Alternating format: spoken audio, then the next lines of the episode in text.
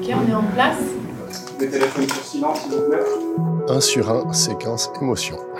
Voix entrelacées, un podcast sur les métiers de l'audiovisuel produit par 23 bis. À la rencontre des métiers de l'ombre. On fait laquelle? On fait tout? Moi, je te fais signe pour démarrer et partir. Dans le premier épisode, nous avons fait la découverte du métier d'assistante à la réalisation. On vous propose aujourd'hui de poursuivre la rencontre des métiers des plateaux de tournage. Rendre concret un projet, ça passe aussi par sa réponse visuelle, par l'espace et de ce qui le constitue. L'âme du film va être incarnée par chaque élément disposé dans le cadre. Chaque aspect du décor est pensé, c'est là où la scène va se reposer. Puisqu'une équipe de tournage est par nature hétérogène, on a choisi une approche rhizomatique pour vous les faire rencontrer. Voici donc l'épisode 2, 7 designers ou travailler à la déco. Je ne cherche pas l'inspiration, je ne cherche pas qu'est-ce que je pourrais faire, mais j'attends que les sujets s'imposent. Moi, c'est Margot. J'habite à Lausanne, mais je travaille principalement en Suisse romande. Je fais de la déco sur les tournages. Ça fait deux ans et demi que je travaille dans ce milieu-là, deux ans et demi, trois ans. Donc c'est assez récent, mais c'est super. En tout cas, je m'amuse bien. Je m'appelle Vince, je suis set designer euh, en Suisse romande. Je suis français. J'ai euh, décidé de, de, de venir euh, dans ces jolies contrées par amour. Une reconversion professionnelle est donc arrivée, une vraie, une pure et dure. Il y a maintenant cinq ans, je suis devenu set designer. Avec 23 bis, on travaille régulièrement avec des chefs déco. Margot et Vince en font partie. Leur langage, c'est la composition, les couleurs, les matières et les formes. Ce sont elles et eux qui, grâce à des éléments concrets, donnent de la vie au projet, par l'aménagement du décor, la création sur mesure des idées les plus extravagantes, jusqu'au bout du scotch qui va cacher une imperfection dans l'image. Nos deux invités partagent avant tout une grande énergie de vie, qui ravive le sourire de quiconque. Pourtant, c'est à des endroits différents qu'elles incarnent leur métier. Le fait que je travaille à la déco, c'est complètement un hasard, puisque d'abord j'ai fait des études en design industriel Ensuite, euh, je me suis rendu compte un peu tard que c'est pas, ça me plaisait pas du tout, mais que par contre créer des univers, c'était ça qui me plaisait. Et après, j'ai un peu euh, tâtonné dans différents euh, métiers, mais qui tournent autour de la scénographie. D'abord l'archi d'intérieur, ensuite j'ai travaillé en festival, et ensuite il y a eu le Covid.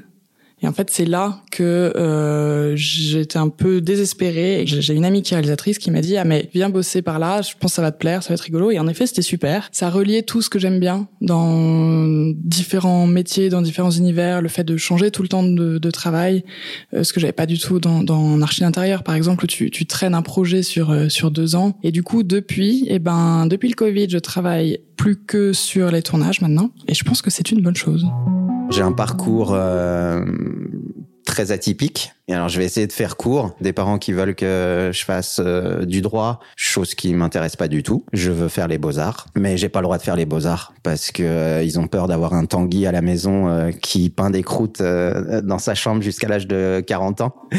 Donc, euh, je décide de faire une école hôtelière. Je bosse en étoilé euh, Michelin sur Paris. C'est vraiment très très dur, mais j'arrive à gravir les échelons assez rapidement. Et puis, euh, dans tout ce parcours, je rencontre un photographe de nature morte qui me propose de devenir styliste culinaire. Donc, je deviens styliste culinaire. Je lâche complètement le, la restauration. Je fais plus que des images de, de, de, de bouffe pour pour des magazines parisiens. Ça se passe super bien. Je travaille qu'avec un, une seule personne, un seul photographe. Et ce gars fait aussi un peu de beauté. Et euh, pendant que je préparais un shooting, euh, il fait un shooting avec une maquilleuse et cette maquilleuse euh, est devenue une super pote. Elle voyait que j'étais très manuel et elle me dit si tu as du temps libre, j'ai un pote coiffeur très connu qui fait des créations incroyables en cheveux et euh, il a besoin de petites mains à l'atelier pendant les défilés. Si tu as un peu de temps libre et si tu veux te changer un peu les idées, tu peux venir. J'y suis allé, je suis rentré dans l'atelier, j'ai bossé avec eux pendant 15 jours sur la préparation des défilés, à fabriquer des coiffures et j'ai complètement euh, accroché, j'ai kiffé euh, toute l'ambiance et tout, etc. Et puis à la fin des défilés, bah, le, ce fameux grand coiffeur m'a proposé de devenir son assistant. Du coup, j'ai bossé avec lui pendant deux ans en tant que premier assistant et il a décidé d'aller continuer sa carrière à New York. Il m'a proposé de venir. Je suis resté sur Paris. J'ai trouvé un agent. Je suis devenu coiffeur de mode. Et ça, ça a duré euh, 15 ans. Donc j'étais sur Paris, j'ai rencontré euh, mon amour, ma petite femme qui était productrice euh, pour une grosse société de production suisse, sur une campagne pour Longines où je m'occupais de l'égérie euh, Longines. Je suis venu euh, sur Genève pour euh, la retrouver et mes allers-retours sur Paris pour aller bosser euh, devenait très très euh, fatigant et, et prenant. Et puis j'avais, euh, je commençais à avoir une petite, un petit ras-le-bol aussi de, du, du milieu. Cette société de production était euh, la société de mon beau-père et il a vu mon potentiel et il m'a proposé de m'embaucher en fait. Donc comme directeur de euh, production slash euh, homme à tout faire slash euh, coiffeur slash maquilleur slash styliste slash set designer je faisais vraiment un peu de tout. Et il m'a mis sur un gros mandat pour Visilab, où là, c'était tout de suite très grosse prod. Et euh, comme je suis très bricoleur et très touche à tout, bah je l'ai fait. Ça serait ex- extrêmement bien passé. Mon beau-père m'a dit euh, il faut que tu prennes cette place parce qu'en Suisse romande il y a pas. Et je l'ai écouté. Et puis j'ai enclenché. Et voilà. Il est d'usage dans ce domaine de porter le même titre pour des responsabilités variées. L'audiovisuel est un vaste monde qui comprend dans les grandes lignes le cinéma d'une part et le travail vidéo de l'autre. Dans ce dernier, on y trouve la publicité. C'est pourquoi il nous semblait intéressant de vous raconter deux façons d'incarner ce métier et de ce que cela comprend pour chacun et chacune. Il y a plusieurs étapes euh, quand on démarre un projet. On reçoit un projet avec un dossier artistique souvent et un, et un scénario, ce qui permet de savoir un peu dans, dans quelle direction euh, le ou la réal veut aller, euh, ne serait-ce que visuellement, et savoir un petit peu dans quelle atmosphère on, va faire évoluer euh, les espaces. Et le tout premier truc, c'est la prise de contact avec euh, avec la prod pour qu'il y ait une euh, une relation simple déjà et faire tout de suite comprendre que tu es peut-être un petit peu au-delà du set design, c'est-à-dire que tu es un poil plus DA que set designer. Ça c'est pas de la prétention, c'est juste que ce qui m'intéresse dans ce métier, finalement, c'est plus la DA que la réalisation. Donc, dans la première étape, t'essayes de faire comprendre ça, mais gentiment, pour pas que les gens se froissent et qu'on te prenne de trop haut. Ça déclenche la deuxième étape, qui est l'aspect créatif de la translation du mood board qu'on va t'envoyer, en essayant de soit d'étayer les idées du réal et de la prod, soit en contournant pour pouvoir proposer encore mieux. Ensuite, on est au, repérage technique et là, le but, c'est d'essayer de faire coïncider les envies de tout le monde. C'est-à-dire qu'on a euh, le ou la réal qui a une, une idée, une envie, une histoire qu'elle veut raconter. Ensuite, on a un ou une chef op qui euh, a des données un peu techniques. C'est-à-dire il y a les lampes, il y a euh, les fenêtres, c'est souvent les deux gros points. Ensuite, il y a euh, des choses bêtes, mais on évite les murs blancs. Ça, c'est les deux trois choses un peu basiques. Et puis ensuite, il y a tout le reste qui est euh, les questions avec la mise en scène. Donc il faut une table parce que dans le scénario il y a cette table, mais en fait là, il faudra aussi passer la caméra. Il faudra aussi faire passer toutes les équipes, à savoir que on va bouger cette table 18 fois, donc il faut pas qu'elle soit trop lourde, faut pas qu'il y ait trop de bordel dessus, ou s'il y en a, faut que ça s'enlève facilement. Et donc ça, c'est essayer de joindre déjà ces deux envies-là, donc celle du réal, celle du chef-op, dans le pratique. Et ensuite là-dedans, le but c'est de faire un endroit qui soit cohérent avec l'histoire. Donc par exemple, si on prend un intérieur de euh, Monsieur, Madame, tout le monde, euh, chez qui on est en train de, de faire, le, on a nos personnages, on est dans leur salon. Là, l'idée, ça va être de trouver non seulement le canapé qui est la bonne taille, la bonne forme, la bonne couleur pour le chef-op, mais aussi la bonne couleur pour euh, la déco, qui convienne avec euh, avec le personnage ou avec les personnages. Et, et en fait, qu'on arrive à raconter une histoire à travers toute cette déco qu'on met. Donc ça, c'est les gros mobiliers. C'est le, on essaye déjà de faire quelque chose là-dedans, et ensuite il y a toute l'accessorisation qui prend euh, beaucoup de temps et beaucoup d'énergie et qui permettent en fait, qui sont très peu vus. Donc c'est très frustrant, mais je pense qu'ils sont quand même nécessaires. Chacun travaille comme il veut, mais je, je trouve que c'est ça qui amène la vie, disons, qui fait qu'on on essaye de raconter quelque chose à travers tout ça. Une fois qu'on a validé ça, on a la troisième étape qui est euh, les décisions de dimension qui est tout- ça c'est toujours très compliqué parce que malgré le fait qu'on ait des outils aujourd'hui de, de projection 3D etc euh, je continue à dire que, que, que tant que physiquement on n'a pas les choses devant nous euh, on, se rend pas compte et on, on fait encore des erreurs à, à ce sujet mais on se rend compte que euh, cette troisième étape elle est quand même compliquée Et ensuite, on met tout ça en place. Et après, ça, c'est toute la prépa. Et ensuite, il y a le tournage, qui est euh, à la déco, en tout cas très réparti, puisque la déco est toujours en, en décalé par rapport au tournage. On prépare les décors et ensuite, les gens viennent tourner. Enfin, l'équipe vient tourner. Ce qui veut dire qu'on est peu là et il y a souvent un accessoiriste plateau qui vient, qui s'occupe du décor sur place. Et après, ça dépend, mais il y a toujours une personne de la déco. Pour ma part, quand c'est mes décors, j'aime bien euh, moi venir lancer les décors, me rendre compte que y a, on va voir ça plus que ça. Maintenant qu'il y a la caméra qui est posée, qu'est-ce qu'on voit, qu'est-ce qu'on voit pas, qu'est-ce qu'il faut enlever, qu'est-ce qu'il faut changer. Et là, faut être rapide puisqu'on a euh, un quart d'heure, une demi-journée tout au mieux si euh, on a réussi à anticiper un peu. Il y a, y a, plusieurs types de décors. Il y a intérieur et extérieur.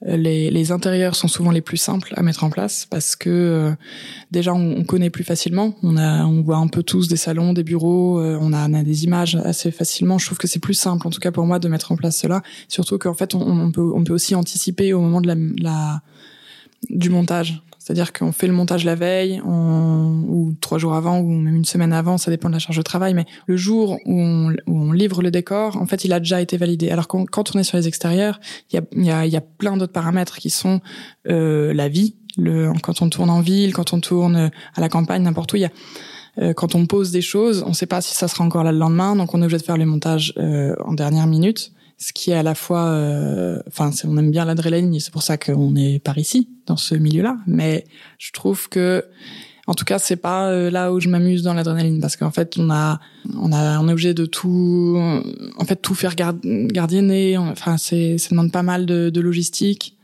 Euh, et puis, on peut pas tout faire sur la voie publique, tout simplement aussi. Et donc, c'est, on est, on est obligé souvent obligé de faire avec. Euh, changer la couleur d'un mur en intérieur, c'est, c'est, ça demande de, de l'énergie, du temps et des moyens, mais c'est très facilement faisable.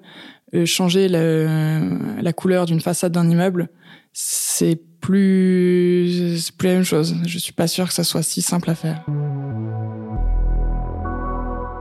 Autant que de domaines, il y a également des tailles de production variables. C'est-à-dire que toute expertise demande du travail. Cela va dépendre des possibilités de l'économie du projet que ce soit au niveau budgétaire ou dans les circonstances dans lesquelles il va être créé, il va se trouver dans un certain espace-temps. Il faut donc jongler et s'adapter à l'envergure du film. Pourtant, malgré cette multitude, le poste à la décoration est toujours incarné par un ou une déco. Est-ce que c'est un bon intitulé? Alors, je suis toujours très embêtée avec cette question parce que pour l'instant, la meilleure formulation que j'ai trouvée, c'est je travaille à la déco sur les tournages. Mais ça dépend qui j'ai en face. Parce que quand j'ai des personnes qui sont pas du tout dans le milieu du cinéma, je dis que je fais des décors de cinéma. Parce que ça fait un peu plus euh, pro. Je sais pas, il y a un côté un peu plus euh, sérieux. Parce que la déco, je j'aime pas du tout. On a l'impression qu'on bouge trois vases et que c'est réglé. Et c'est très énervant. L'intitulé, c'est euh, bah ça dépend en fait des postes. Parce que je change des, euh, parfois je suis assistante, parfois je suis chef, j'ai encore jamais été accessoiriste, mais j'aimerais bien un moment. Comme en Suisse, on, peut se permettre de, changer de poste un peu tout le temps. Je, donne pas, enfin, c'est volontaire de pas donner la dénomination exacte de, mon métier. J'utilise ce terme set designer depuis le début de, notre échange. C'est peut-être aussi un, un, une espèce de déformation parce que euh, quand on est coiffeur de mode, on dit jamais coiffeur de mode ou coiffeur studio, on dit hairstylist. Voilà. Donc set designer pour moi c'est un, peu le pendant de hairstylist. Et set designer c'est décorateur, mais décorateur c'est que ce soit en France ou en Suisse. En Suisse c'est encore pire, je crois. C'est décorateur dans l'audiovisuel. Voilà, je trouve ça moche. Je sais pas, enfin, décorateur, oui, tu es obligé de, de, préciser que c'est dans l'audiovisuel. Et quand je décris mon métier aux, aux, gens que je rencontre et qui connaissent pas, je suis obligé de dire décorateur dans l'audiovisuel. Je trouve que set designer, c'est beaucoup plus parlant. Comme souvent, les termes anglais sont souvent beaucoup plus parlants, ont beaucoup plus d'impact tout de suite. Set designer, c'est tu fabriques un set. Voilà, c'est aussi simple que ça. Et un set, c'est un plateau. Mais je trouve que c'est tout de suite plus parlant. Le métier s'apprend beaucoup sur le tas comme souvent dans ce domaine. Au début, c'est des découvertes où il faut pourtant répondre aux attentes. On porte avec nous notre bagage humain, notre parcours universitaire, professionnel, jusqu'à ce premier projet où on doit être à la hauteur. J'ai vraiment eu le sentiment d'imposteur du début à la fin parce que je devais être en assistante et en fait elle m'a appelé parce que c'était un court métrage. Ça fait plusieurs, c'est une très bonne amie donc je sais que ça fait plusieurs années qu'elle m'en parlait, mais plus elle me racontait au fur et à mesure du, de l'écriture, du scénario. Et un jour elle m'appelle, elle me dit ah bah en fait j'ai un chef d'écho mais il est super mais il lui faut une assistante. Est-ce que ça, toi ça te dit de venir? Donc je dis ok super essayons regardons. Mais le chef d'écho n'est jamais venu. Et du coup, je me suis retrouvée à des repérages techniques où je, j'avais jamais été sur un plateau. Je comprenais pas de quoi on parlait. Et euh, vraiment des trucs tout bêtes. Mais par exemple, mes photos, j'ai tout pris euh, comme on fait avec d'habitude avec le selfie, donc où tu as le téléphone à la verticale, sauf qu'en image, on est plutôt à l'horizontale. Donc jusqu'au moment où, où, mon amie réalisatrice vient me voir et me dit, bon, attends, je te dis quand même, mais tourne ton téléphone pour avoir l'air un tout petit peu de savoir de quoi tu parles. Et voilà, j'ai fini par quand même tout faire. Mais c'est comme ça qu'on apprend quand on est plongé dans le vide. Après, l'équipe était vraiment chouette. Euh, j'ai eu beaucoup de d'aide à droite, à gauche, euh, de bah déjà par la Real qui a mis et puis euh, voilà un peu par euh, par d'autres personnes aussi qui étaient contentes de mettre la main à la pâte pour me filer un coup de main, euh, le par le chef et tout. C'était une bonne première expérience, mais bien stressante. Ouais. C'est pas évident de chausser euh, les skis euh, comme ça, direct en mode euh, je suis set designer, je suis the best of the best et, et je connais tout. il faut prétendre. Je pense que de toute façon, c'est un peu dans tous les métiers. Faut, faut pas se laisser démonter. Faut toujours prétendre être pas être le meilleur, mais être bon. Ce qui fait que il y a certaines personnes où la pression les entrave complètement, d'autres la pression les galvanise je fais partie un peu de, de la deuxième section, je pense. C'est-à-dire que je dis jamais non, j'y arriverai pas. Ce qui est dur. Hein. Du coup, pour être légitime, c'est difficile parce que euh, on est obligé de, de, de, de, faire croire aux gens entre guillemets qu'on a une super grosse expérience alors qu'on n'en a pas en tant que set designer. Mais la grosse différence pour moi, c'est que moi, je venais du monde de la mode. J'ai shooté pendant 15 ans sur tous les plus gros shootings euh, parisiens et internationaux, mais ce qui m'intéressait le plus, c'était de regarder les autres travailler. Et donc en fait, sur chaque prod, je me nourrissais de ce que faisaient les autres. Donc je regardais comment le mec retouchait sur Photoshop en live, je regardais comment le DOP réglait sa lumière, pourquoi il réglait sa lumière comme ça, et le set designer, comment il faisait son mur, et comment il faisait ça, et comme Et voilà, en fait, c'est que de l'observation. Ce que j'aime dans ce métier, c'est pas mon métier. Ce que j'aime dans ce métier, c'est le métier des autres. C'est assez bizarre de dire ça, mais euh, quand je suis sur le shooting, que le décor est fait qu'on est installé, etc., je regarde pas vraiment le décor, je regarde plus ce que font les autres. Le fait d'observer les autres travailler et de comprendre leur boulot, c'est la clé en fait de la réussite. Si la toute première fois on fait un, un vulgaire mur bleu dans le fond du, du, du set, bon, on fait un panneau de bois qui tient tout seul, debout, euh, avec euh, des contrepoids pour pas qu'il tombe sur tout le monde, et on le peint en bleu.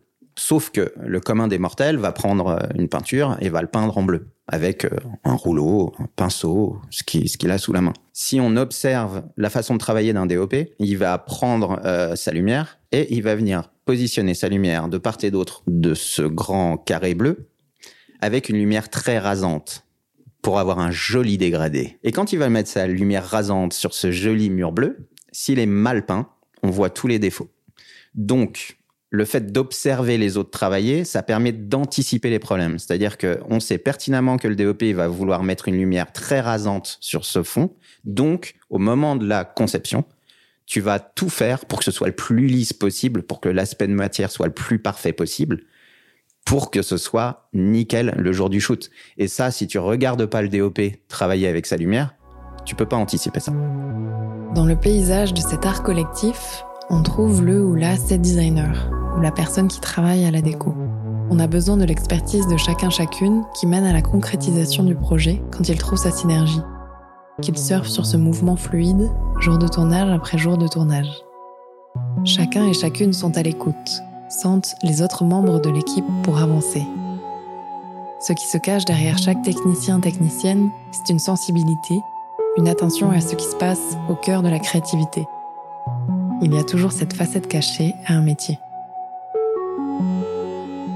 Les deux parties que je préfère, c'est vraiment celle où on, réfléchit, enfin où je réfléchis à qui sont ces personnes et comment on va euh, raconter leur histoire à travers euh, un salon, à travers, je sais pas moi, un bureau, euh, raconter des années ou, pas, ou des mois, ou des décennies, ça dépend de, vie qu'on doit mettre en place ce, sur un espace.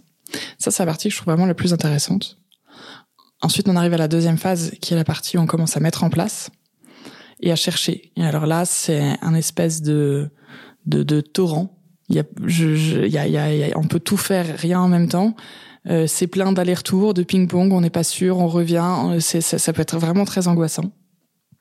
Enfin, je trouve. Ça me rend, ça me fait mettre dans des états un peu en fait de remise en question constante et perpétuelle. Et ensuite, on arrive à la troisième phase où là, j'aime beaucoup, c'est quand vraiment on fait le montage. Alors c'est mêlé, euh, il y a des, des, des moments d'euphorie et d'angoisse en même temps. C'est c'est c'est très en dents de scie. Mais la partie où on commence à vraiment, euh, je sais pas moi, à poser du papier peint, on commence à vraiment peindre, à vraiment poser les meubles et ça, c'est une troisième phase que ça, là, j'aime beaucoup. Ensuite, on repasse souvent dans un moment d'angoisse euh, assez fort. Et enfin, on arrive euh, au moment où l'équipe arrive dans le décor.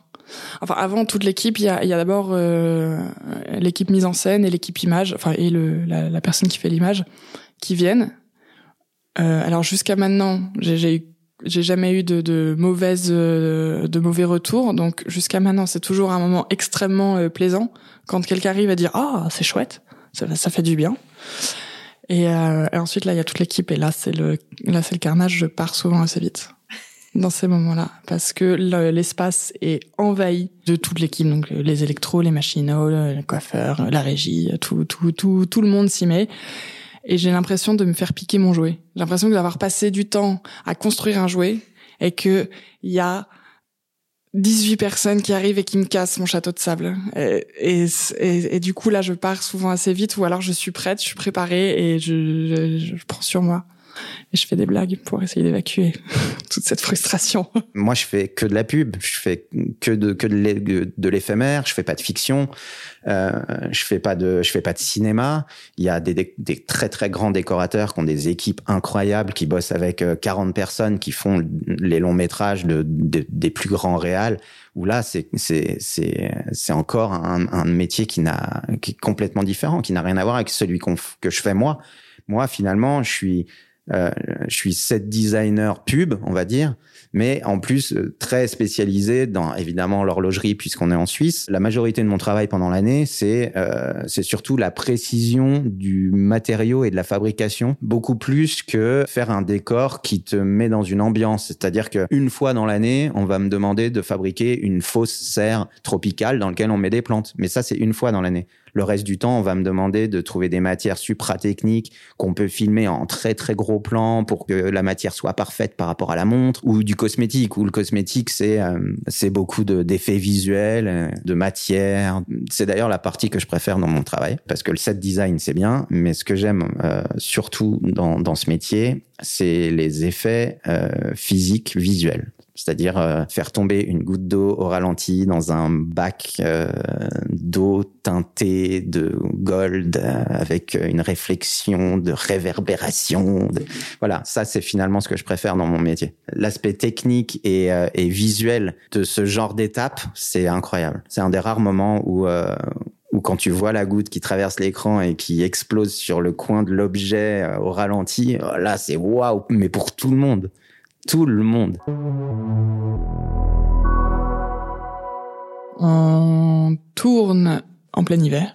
Deux jours avant le tournage, il, vraiment, il y, a une, une grosse tempête de neige. On a démarré, je pense qu'il y avait 15-20 cm de neige au sol. Sauf que la scène, c'est une voiture arrive, ils prennent quelqu'un dans, la, dans un lieu, et puis ils repartent ailleurs. Puis en fait, le ailleurs, on l'a tourné un mois et demi plus tard. Et il y avait plus 20 cm de neige puisqu'on était au mois de mai quasiment. Et donc euh, à ce moment-là, comme c'était un plan vraiment très très large, la question c'était qu'est-ce qu'on fait? Parce que pour mettre de la neige, c'est quand même pas très écolo, faut dire ce qui est. Euh, malheureusement, c'est plein de produits pour que ça tienne en fait. Et du coup, quelqu'un a une idée lumineuse de faire descendre de la neige. Donc il y a un camion 33 tonnes qui est parti chercher de la glace en haut d'une montagne. Ils ont rempli euh, le camion et on l'a déversé dans les rues. Je crois que c'est une tonne, une tonne de neige qui a été descendue. En termes de set design, la plupart du temps, ça se passe très très bien. Surtout qu'en Suisse, euh, les gens sont quand même très prévenants, ils sont tr- extrêmement professionnels. Le plus important, c'est quand même de sortir le projet, donc on, sent bien que les gens font très attention quand même de la façon dont ils se comportent. Je dirais que la seule fois dernièrement où j'ai eu un, une espèce de montée de sentiments liés à liés à ma production, ce qui est quand même très bizarre, c'était euh, après avoir traversé un moment difficile de, de réalisation avec un- une grosse galère. C'est-à-dire que évidemment, quand tu es set designer, c'est un peu le truc au- auquel tu penses. Tu te dis euh, qu'est-ce qui va arriver? Il y a un truc qui va tomber, il y a, quelqu'un qui va faire un trou dans un élément, ce qui est pas très grave hein, dans l'absolu. Tu trouveras des solutions. Là, c'était sur une grosse prod pour la prairie. On m'a demandé de fabriquer une, une, grande plateforme de, de miroirs de 60 mètres carrés au bord du lac, sur lequel euh, devaient danser euh, trois mannequins avec euh, le plus grand robot euh, d'Europe euh, qui vient filmer tout ça à la fantôme, donc image slow motion, le plus gros steadicammer suédois du moment, enfin que que le, le gratin du gratin, une petite prod à, à 500 000 francs, un truc tout simple. Et on est au mois de juillet, il fait un temps euh, de mois de juillet, c'est-à-dire qu'il fait très chaud, mais en même temps on n'est pas à l'abri d'un orage. Et évidemment, euh, le jour de la fabrication de cette fameuse plateforme, euh, bien le temps est menaçant. Donc on a le temps avec Axel, mon fameux acolyte, de fabriquer cette plateforme à la minute près. Au moment de la protéger, il tombe les trois premières gouttes sur la plateforme. Donc on est rassuré, on met vite la bâche de protection et il est 8 heures du soir et euh, on a rendez-vous le lendemain matin pour euh, commencer ce fameux film où il y a beaucoup, beaucoup, beaucoup de monde et beaucoup de plans à passer. Il pleut des halbardes toute la nuit, non-stop, mais comme jamais. Et moi, je pense à la plateforme qui est là-dessous. Le lendemain matin, il pleut tellement que la production décide de décaler de deux heures le call time, en sachant que peut-être qu'on va même annuler la journée, tellement il fait un temps de chien. Et là, la plateforme, elle est toujours sous la pluie il pleut, mais des cordes, c'est une catastrophe. Et finalement, euh, le temps se dégage. On va tous sur 7. Et là, je regarde comment est la plateforme. Et on peut même pas imaginer. C'est-à-dire que on est plutôt sur un décor de fin de festival qu'un début de festival. On a les pieds dans la gadoue, euh, on a une matière super technique du euh, plexi miroir, super réfléchissant, hyper délicat. La plateforme est trempée, l'herbe sous la plateforme est trempée. Mais euh, on attend parce qu'on fait d'autres plans de SFX, de gouttes qui tombent dans des bacs d'eau, enfin des trucs super techniques et tout. Donc euh, on laisse complètement de côté cette énorme plateforme. Et il commence à faire très chaud. Il chauffe, il chauffe, il chauffe et c'est, il fait grand soleil. Et d'un seul coup, euh, vers midi, je me dis, je vais quand même aller checker cette plateforme. Et je soulève la bâche. Et sous la bâche, tout est défoncé. C'est une horreur. Et là, franchement, c'était panique à bord. Grosse, grosse panique à bord. Donc j'ai tout débâché et là, branle-bas de combat, la prod dit on va chercher du scotch, des machins. Et tout, le monde était en stress et je voyais en fait que la prod était en train de se planter à cause de ça. Je suis monté en chaussettes sur cette grande plateforme euh, en plein soleil. Il faisait une chaleur d'un seul coup incroyable. C'était insupportable. Ça, ça me brûlait les pieds, ça me brûlait le visage. C'était dingue. Et en fait, j'ai réfléchi, je me suis dit, il y a, y, a, y, a, y a aucune possibilité de décoller toutes ces plaques, on va tout casser, on va tout abîmer. C'est impossible. Donc j'ai dit à tout le monde, j'ai dit non, c'est exclu, on va pas acheter du double face, tout décoller pour tout recoller, c'est pas possible. J'ai imposé ça, donc j'ai pris un méga risque en disant euh, personne ne bouge, vous me laissez tranquille euh, deux minutes. Et en fait, tout, tout ce temps-là, je marchais sur cette plateforme et je marchais sur les joints pour pouvoir recoller chaque joint avec mes pieds. Et en fait, je me suis rendu compte que la chaleur du soleil sur le polyuréthane était en train de le ramollir et de le réaplatir à sa forme euh, initiale. Et du coup, euh, au bout d'une demi-heure de chauffe, de marcher sur euh, chaque joint, sur chaque plaque, mettre des contrepoids à gauche, à droite pour rectifier le tir, ça a fini par rectifier entièrement la plateforme.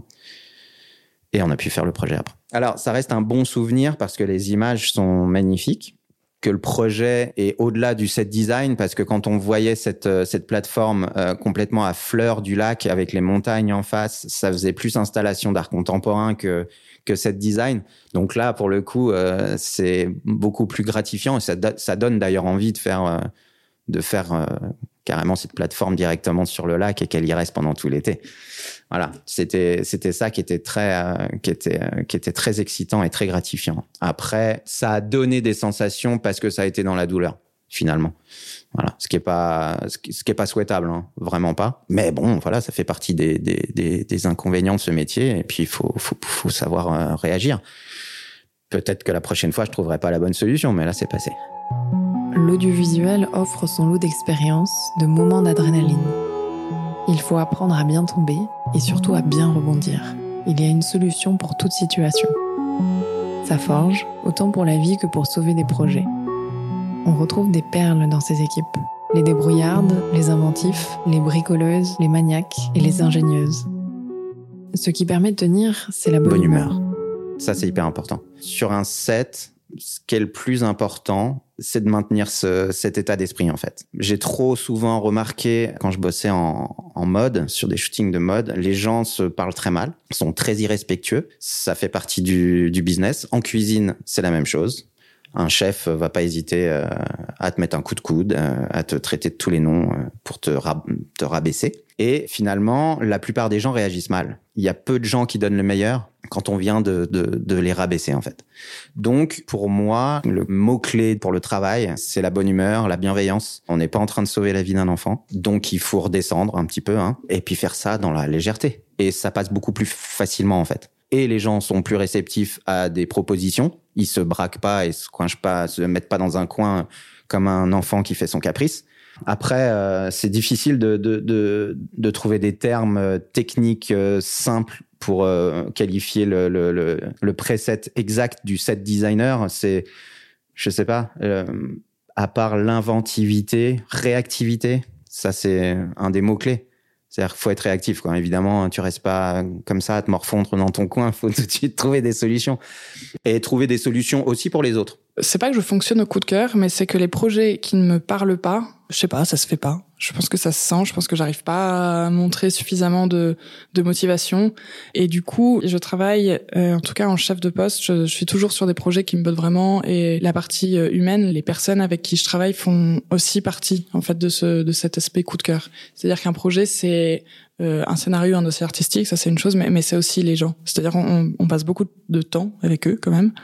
Euh, on fait des journées de 10 heures euh, plus le transport, donc enfin tu vas aller retour, donc facilement sur des grosses journées avec les personnes.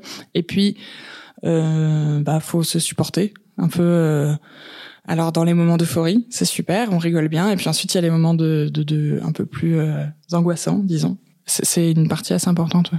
Maintenant qu'il y a des projets qui, qui m'intéressent, je continuerai à à travailler dessus. En fin de réalisation, ce que je trouve agréable, c'est que tout se soit bien passé et que et qu'on ait réussi à faire le, à mettre en place le projet qu'on avait imaginé. Ça, c'est ce qui est le plus gratifiant. En termes de, déco, on parle, on passe très vite à autre chose. C'est-à-dire que on attend le prochain projet et, s'investir dedans et puis et puis voilà. Après, je sais pas si je ferai ça toute ma vie. Je crois pas parce que bah voilà, comme vous avez pu le comprendre, euh, j'aime le changement, j'aime l'évolution, j'aime la prise de risque. Je continue à faire mon, bonhomme de chemin dans ces réalisations. Euh, tant que ça m'excite, je le fais. Si ça peut euh, déboucher à quelque chose d'autre, euh, je le ferai aussi. Pour faire la déco, je pense qu'il faut oser faire des choses. J'ai l'impression qu'on sera jamais trop en fait. C'était Voix entrelacées un podcast de 23 bis réalisé par Mathilde No. Merci à Margot et Vince pour leur partage pétillant. À vous pour votre écoute et votre soutien. Et mille merci à l'équipe précieuse qui s'investit sur ce podcast. Lorenzo Monti pour avoir couvé l'idée à mes côtés et sa participation artistique. À Julie Pelé pour la clarté du montage et notre duo. À Cyril Jonin pour l'aiguillage artistique et Cédric Ecli pour l'aiguillage technique. À Richard Hamann pour le mixage en douceur. À Fanny Geyser pour la création graphique. Mathilde Traversier pour sa traduction visuelle et Alice Poma pour sa belle mise en forme, à Steve Weishaupt pour sa vision de diffusion et à Gabriel Sorer pour sa bienveillance de producteur.